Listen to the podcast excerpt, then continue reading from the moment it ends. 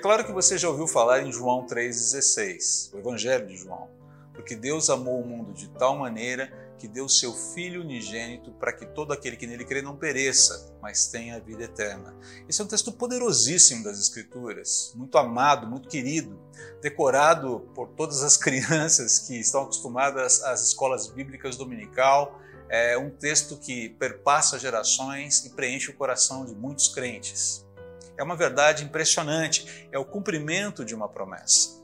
E se você volta um pouquinho no tempo, alguns séculos antes, nós vemos o embrião dessa promessa, claro, lá em Gênesis, mas é, de uma forma mais explícita ali em Isaías, capítulo 9, versículos 6 a 8, que é o texto que eu vou ler para você nesse momento. Porque um menino nos nasceu, um filho nos foi concedido, e o governo está sobre os seus ombros.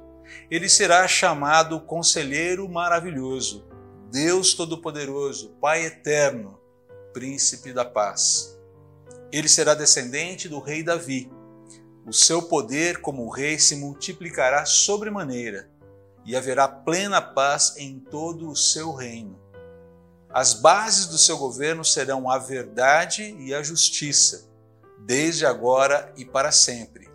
O zelo de Yahvé, o Deus da aliança, o Senhor dos exércitos, fará com que tudo isso se realize.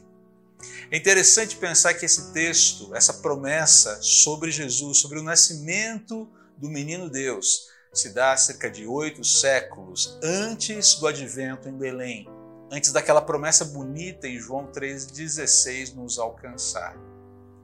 É interessante olhar o que esse texto fala sobre Jesus, as promessas que estão encapsuladas, que estão presentes aqui nesse texto.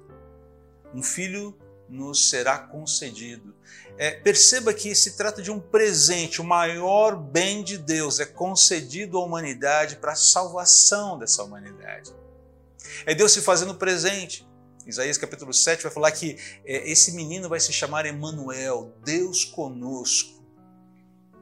É Deus presenteando a, a humanidade com a sua própria presença para resolver um problema que nós, homens, não tínhamos condições de resolver, não temos condições de resolver.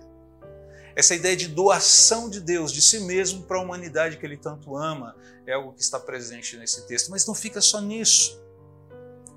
O texto fala também que o governo estará sobre os seus ombros.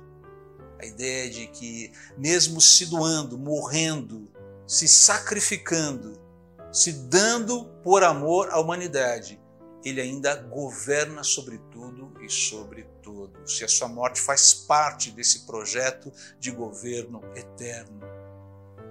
Perceba que os títulos é, referentes a Jesus, referente a esse filho que seria dado, conselheiro, maravilhoso, alguém que com o seu conselho, com a sua palavra, é, nos preenche o ser, acalma o coração, nos orienta, nos direciona no viver, mas um conselheiro que também é maravilhoso, que nos não só orienta no viver diário, no viver aqui e agora, mas que redime a nossa vida para um viver eterno com Ele.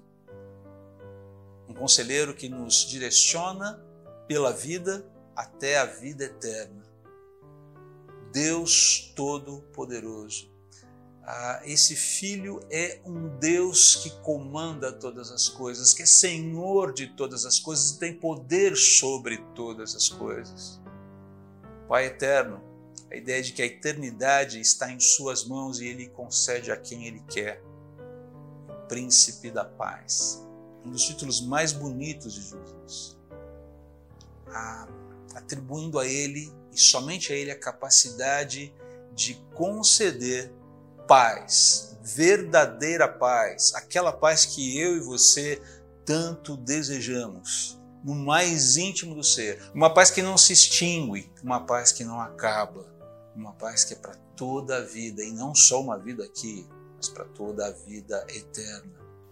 E é interessante que alguns endereços aqui são dados a respeito de Jesus e que são cumpridos dentro da história.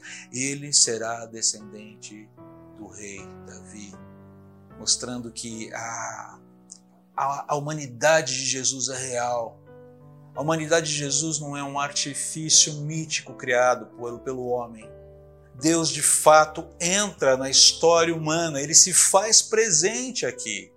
Isso diz respeito também à sua própria condição como um judeu, em relação ao povo judeu, é, criando esses, essas conexões tão maravilhosas dentro da história que nos fazem ver que Deus de fato não vive longe lá no céu sem se importar com a gente.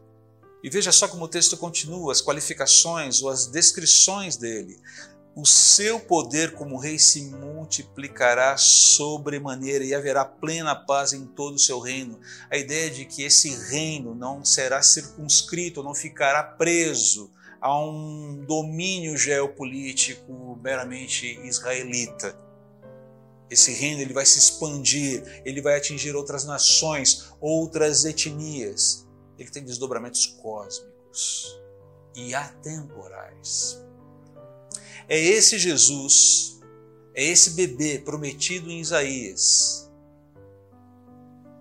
que nasce em Belém há dois mil anos atrás e a quem nós louvamos e celebramos nesse Natal. É esse Jesus que veio nos salvar, é esse Jesus que fez a paz entre nós e Deus. É esse Jesus quem diz que tudo lhe pertence. É esse menino Deus que nasce tão frágil, tão humilde, que com a sua vida nos mostra o caminho para Deus, que com a sua morte nos resgata para Deus, com a sua ressurreição nos justifica para Deus. É Ele quem nasceu e quem vive em nossos corações e promete voltar. É a Ele que nós celebramos nesse Natal. Eu quero convidar você a relembrar, a exultar, a comemorar o nascimento de Jesus, ainda que Jesus não tenha nascido no dia 25 de dezembro, período em que Jesus nasce em abril, ali na Páscoa, a Páscoa ligada ao êxodo do povo de Israel. Lembra-se da história? Tudo muito interligado.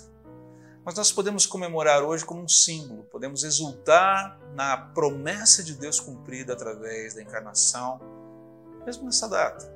Quero convidar você então a exultar em Deus, a se alegrar em Deus nesse dia, a entender que a sua salvação, que o cumprimento das promessas de Deus são uma garantia clara de que você vai viver essa paz com o Deus da paz por toda a eternidade. Celebra a vida que Deus te dá hoje. Que esse Natal seja um momento de contentamento profundo diante de Deus pela promessa cumprida lá em Isaías.